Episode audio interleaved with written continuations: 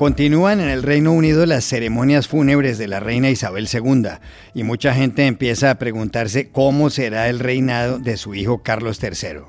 Hablamos ayer con William Chislett, analista británico y antiguo periodista de The Times y el Financial Times. Carlos Alcaraz entró el domingo a la historia del tenis, ganó la final del US Open y se convirtió en el hombre más joven en llegar al número uno de ese deporte. ¿Por qué triunfó y hasta dónde puede llegar? Antonio Casale de RCN Radio y de ESPN nos dio las claves. El domingo murió de neumonía el escritor español Javier Marías, que según distintas voces mereció haber recibido el Nobel. ¿Qué significa su obra para la historia de la literatura? Llamamos ayer a Madrid a la novelista y columnista Rosa Montero. Hola, bienvenidos a El Washington Post. Soy Juan Carlos Iragorri, desde Madrid. Soy Dori Toribio, desde Washington, D.C.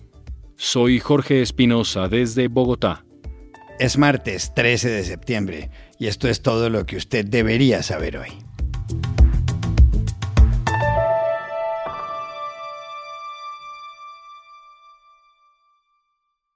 Siguen en el Reino Unido las ceremonias fúnebres tras la muerte el jueves en el castillo escocés de Balmoral de la reina Isabel II. El féretro de la monarca ha permanecido las últimas horas en la Catedral de St. Giles, en Edimburgo, también en Escocia. Hoy los restos de la reina serán trasladados a Londres, al Palacio de Buckingham. Mañana los llevarán a la Abadía de Westminster, donde permanecerán hasta el lunes, cuando tendrá lugar el funeral de Estado. La reina será enterrada en el Castillo de Windsor. El sábado, 48 horas después de la muerte de la monarca, fue proclamado como su sucesor su hijo Carlos. Ocurrió en el balcón del Palacio de St. James por intermedio del rey de armas principal de la Jarretera, la orden de caballería más antigua del país, establecida en 1348. El príncipe Carlos Felipe Arturo Jorge, dijo el representante de la orden, se ha convertido, por la muerte de nuestra soberana de feliz memoria, de forma legal en nuestro señor Carlos III, dado en el Palacio de St. James el día 10 de septiembre del año de nuestro señor 2022.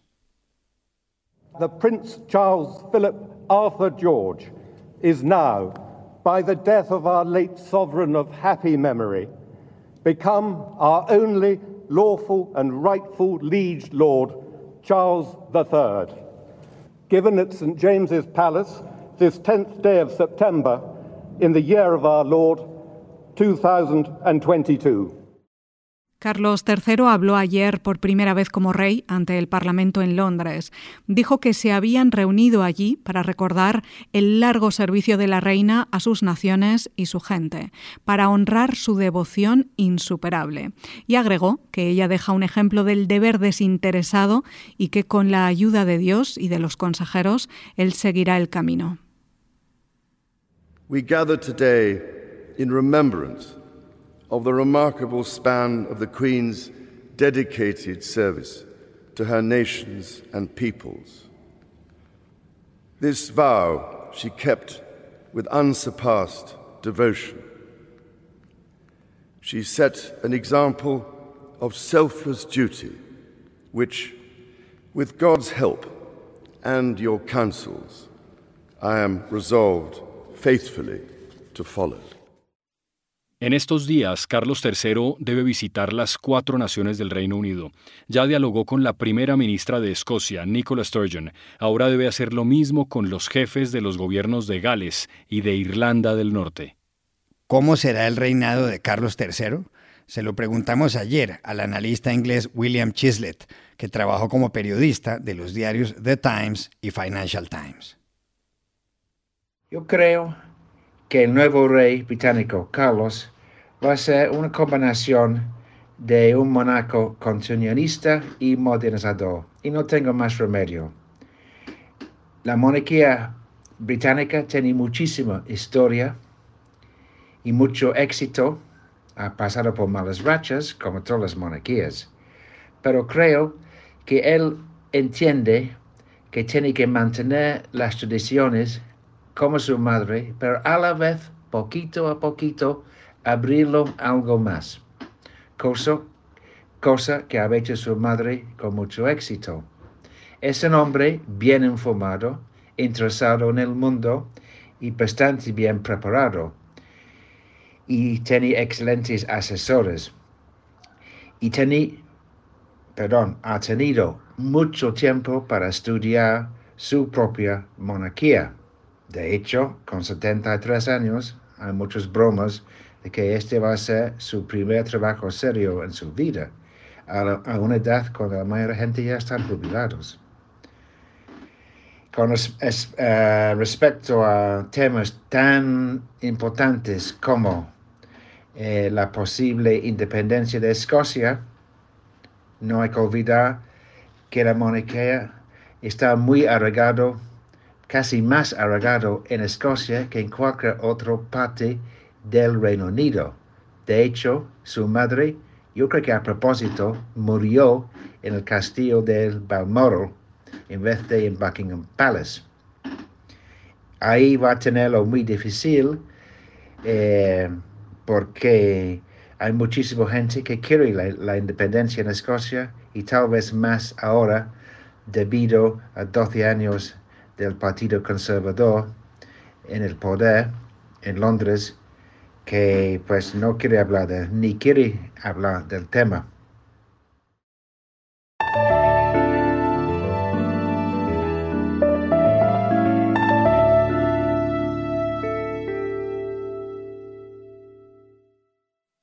Carlos Alcaraz acaba de convertirse en el número uno más joven del tenis masculino, con 19 años y 4 meses y tras derrotar el domingo al noruego Casper Ruth en la final del US Open o abierto de Estados Unidos, el jugador español ha entrado a la historia. Alcaraz, que nació en El Palmar, un pueblo de Murcia en el este de España, venció a Casper Ruud 6-4, 2-6, 7-6 y 6-3. Lo logró en un partido donde jugó, como le recomendó su abuelo, con las tres Cs, cabeza, corazón y cojones. El punto definitivo fue un as de Carlos Alcaraz. En ese momento el murciano se tiró al suelo. En la transmisión de ESPN dieron de inmediato el resultado y dijeron que él, Alcaraz, había llegado a su destino.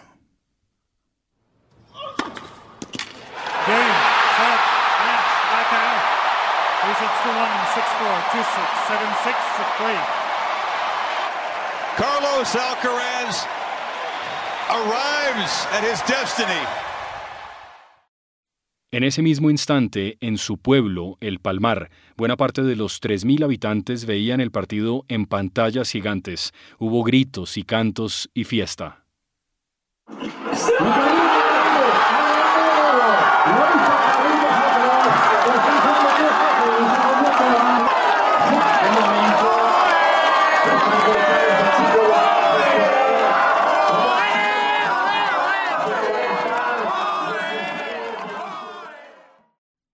Y a propósito de su pueblo natal, Alcaraz habló desde el otro lado del Atlántico, luego de haber vencido a Casper Ruud. Obviamente voy a ser el mismo chico eh, de siempre, orgulloso de ser murciano, orgulloso de ser del Palmar y orgulloso de ser español. O sea que siempre me voy a mantener eh, ahí con mis vecinos, con mis amigos, con toda la gente que me ha visto crecer. Hasta ahora, el récord del número uno más joven en el ranking masculino de la Asociación de Tenistas Profesionales, la ATP, lo tenía el australiano Leighton Hewitt. Entre las mujeres, varias han alcanzado el número uno con menos de 19 años. María Sharapova, Steffi Graf, Tracy Austin, Mónica Seles y la más joven de todas, la suiza Martina Hingis, con solo 16 años. Hay otro dato curioso, Dori. Alcaraz y Casper Ruud son los segundos jugadores más jóvenes que se han enfrentado en una final del US Open, solo superados por Andre Agassi y Pete Sampras en 1990. Iragorri, Rafael Nadal, que es español y es una leyenda del tenis, felicitó a Alcaraz y le auguró muchos triunfos más. Nadal ganó este año dos de los cuatro torneos Grand Slam, el Abierto de Australia y el Roland Garros. El tercero fue para Novak Djokovic, el cuarto fue el US Open. ¿Por qué ganó el domingo Carlos Alcaraz y hasta dónde puede llegar? Hablamos ayer con Antonio Casale, conocido periodista deportivo de RCN Radio de Colombia y de ESPN. ¿Por qué ganó Carlos Alcaraz el US Open? Bueno, hay explicaciones desde lo físico, desde lo técnico y desde lo mental, que son los tres componentes básicos del deporte de alto rendimiento. Y en el tenis, particularmente casi que equiparados en partes iguales. Alguno le da un poco más de importancia a lo mental, pero vamos a ver, en lo físico porque tuvo velocidad y resistencia y usted me va a decir, bueno, pero todos se preparan para ser veloces y para ser resistentes. Pues no, fíjese usted que la velocidad en cancha de Carlos Alcaraz para pasar de defensa a ataque habla de una muy buena velocidad de piernas y de la resistencia, porque ningún humano había pasado tantas horas en cancha antes de conquistar un US Open, solamente equiparado con Andy Murray en 2012, hablan de una combinación de velocidad y de resistencia. En lo técnico, por lo anterior, porque vemos mucho de Nadal en su defensa, en la devolución del saque, pegado muchas veces a la valla de contención junto a las tribunas, pero también yendo de lado a lado a defender pelotas que parecen perdidas y de un momento a otro, ¡pum!, pasa la defensa-ataque y usted lo ve atacando la red con una definición tremenda y exquisita en la técnica de su volea. También porque en la parte técnica tenemos que hablar del saque.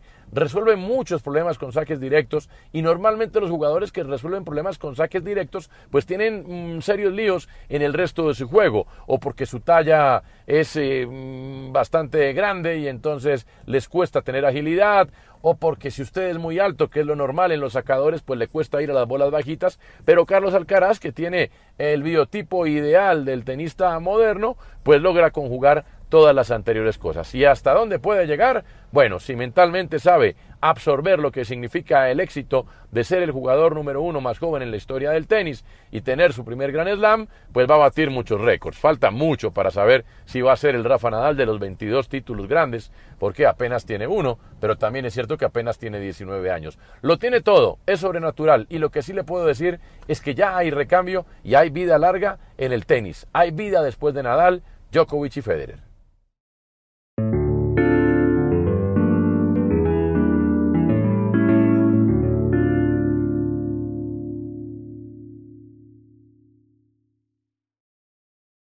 No he querido saber, pero he sabido que una de las niñas, cuando ya no era niña y no hacía mucho que había regresado de su viaje de bodas, entró en el cuarto de baño, se puso frente al espejo, se abrió la blusa, se quitó el sostén y se buscó el corazón con la punta de la pistola de su propio padre, que estaba en el comedor con parte de la familia y tres invitados. Así comienza la célebre novela Corazón tan Blanco, publicada en 1992, cuyo autor era el español Javier Marías, que murió el domingo en Madrid, su ciudad natal, víctima de una neumonía. Marías estaba a punto de cumplir 71 años. Era una figura cumbre de la literatura. Marías pasó sus primeros años en Estados Unidos, pues su padre, el filósofo Julián Marías, discípulo de José Ortega y Gasset, no era muy querido por la dictadura franquista. Javier tuvo cuatro hermanos. Su madre, Dolores Franco, trabajó como traductora. Javier Marías estudió Filosofía y Letras en la Universidad Complutense de Madrid. Cuando tenía 19 años, publicó Los Dominios del Lobo, la primera de sus 15 novelas. Sobre varias de ellas y sobre su oficio, habló de este modo en 2014 en Madrid. Y bueno, pues como me pasa con, con todas las que escribo, no tengo ni idea de, de lo que estoy haciendo y por eso digo que lo de tramar poco.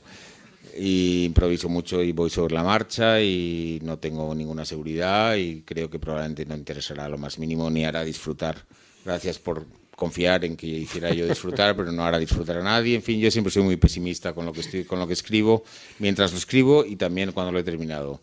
Luego al cabo del tiempo, si resulta que el libro gusta, pues digo, ah, pues mira qué bien pero no, digamos, no, no tengo ninguna confianza, pero bueno, sigo adelante más o menos y así es como he ido haciendo todos los libros. Javier Marías vivió algún tiempo en la Universidad de Oxford. Era forofo o hincha del Real Madrid. Recibió varios premios, el Herralde de Novela, el Rómulo Gallegos y el Premio de la Crítica, justamente por Corazón tan Blanco. Su nombre sonaba para el Nobel de Literatura pero en los últimos tiempos él no creía en los premios. A comienzos del año pasado, en su columna del diario madrileño El País, dijo que hoy no se ensalzan la literatura o el cine, sino circunstancias ajenas a eso. En esa columna que suscitó una controversia, María señaló que los premios los ganan con mayor probabilidad, por ejemplo, los que escriben sobre una infancia atroz o sobre pueblos exóticos, o los transexuales humillados, o los latinoamericanos o los africanos. En el artículo, Javier Marías concluyó que hoy lo tendrían difícil Gustave Flaubert, Honorato de Balzac, Joseph Conrad o William Faulkner, también Henry James o Alfred Hitchcock. Más allá de polémicas, ¿qué significa Javier Marías para la literatura? Se lo preguntamos anoche en Madrid a la escritora y periodista Rosa Montero. Eh, Javier Marías hizo algo que es lo que ansiamos hacer todos los escritores y es eh, poder nombrar el mundo de una manera distinta, traducir el mundo a, una palabra nueva.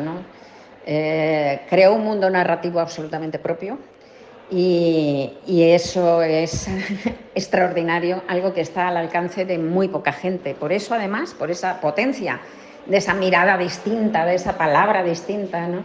Es por lo que ha tenido bastantes imitadores que todos han hecho fatal, porque, porque esas, esas voces tan personales solo las pueden utilizar quienes las han creado. Entonces yo creo, para mí estaba clarísimo que, que era el mejor candidato en, en, la España actual para ganar un Nobel, porque justamente yo creo que el Nobel se tiene que dar a, a eso, a creadores de mundos narrativos, y él desde luego eh, lo fue. No todos sus libros me gustan igual, como es natural, pero los que me gustan me parecen colosales y era un grandísimo escritor.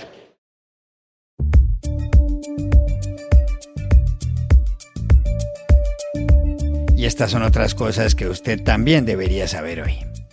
El presidente de Ucrania, Volodymyr Zelensky, dijo ayer que su ejército ha recuperado 6.000 kilómetros cuadrados que habían sido invadidos por los rusos y que cerca de la ciudad de Gerson, en el este, se han rescatado 500 kilómetros. Hoy se cumplen 202 días de la guerra ordenada en Moscú por Vladimir Putin y hay un detalle llamativo. Algunos dirigentes rusos, como el representante del Kremlin en Chechenia, Ramzan Kadyrov, han criticado por todo esto al presidente Putin.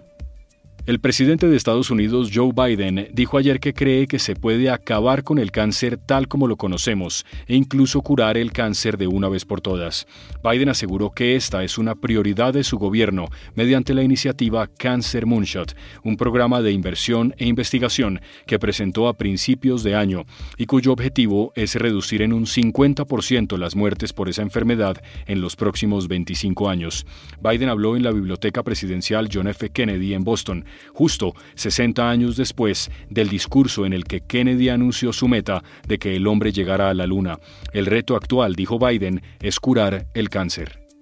50 millones de personas viven en situación de esclavitud moderna, es decir, son forzadas a trabajar o a contraer matrimonio sin posibilidad de negarse o escapar debido a amenazas y violencia. Lo dice un informe de la Organización Internacional del Trabajo de las Naciones Unidas conocido ayer. La cifra ha aumentado un 25% respecto a 2016. La ONU estima que 27,6 millones de seres humanos son obligados a trabajar en todo el mundo incluidos 3,3 millones de niños.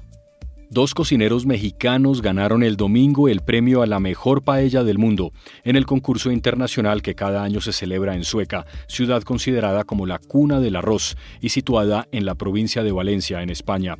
Rogelio Castañón y Alfonso Valle, de Zacatecas, recibieron el máximo galardón de 2.500 euros en este concurso de paella valenciana que se celebra desde 1961 y en el que participaron 42 chefs de 12 países. El segundo lugar fue para el Mesón El Molino de Valencia, seguido por el restaurante alemán Bornheimer Ratskeller de Frankfurt. Madre mía, y Valencia es la ciudad de Dori. Y aquí termina el episodio de hoy de El Washington Post, El Guapo. En la producción estuvo Cecilia Favela. Por favor, cuídense mucho. Y pueden suscribirse a nuestro podcast en nuestro sitio web, elwashingtonpost.com, seguirnos en nuestra cuenta de Twitter, arroba el post, y también nos encontrarán en Facebook buscando el Post Podcast. Chao, hasta la próxima.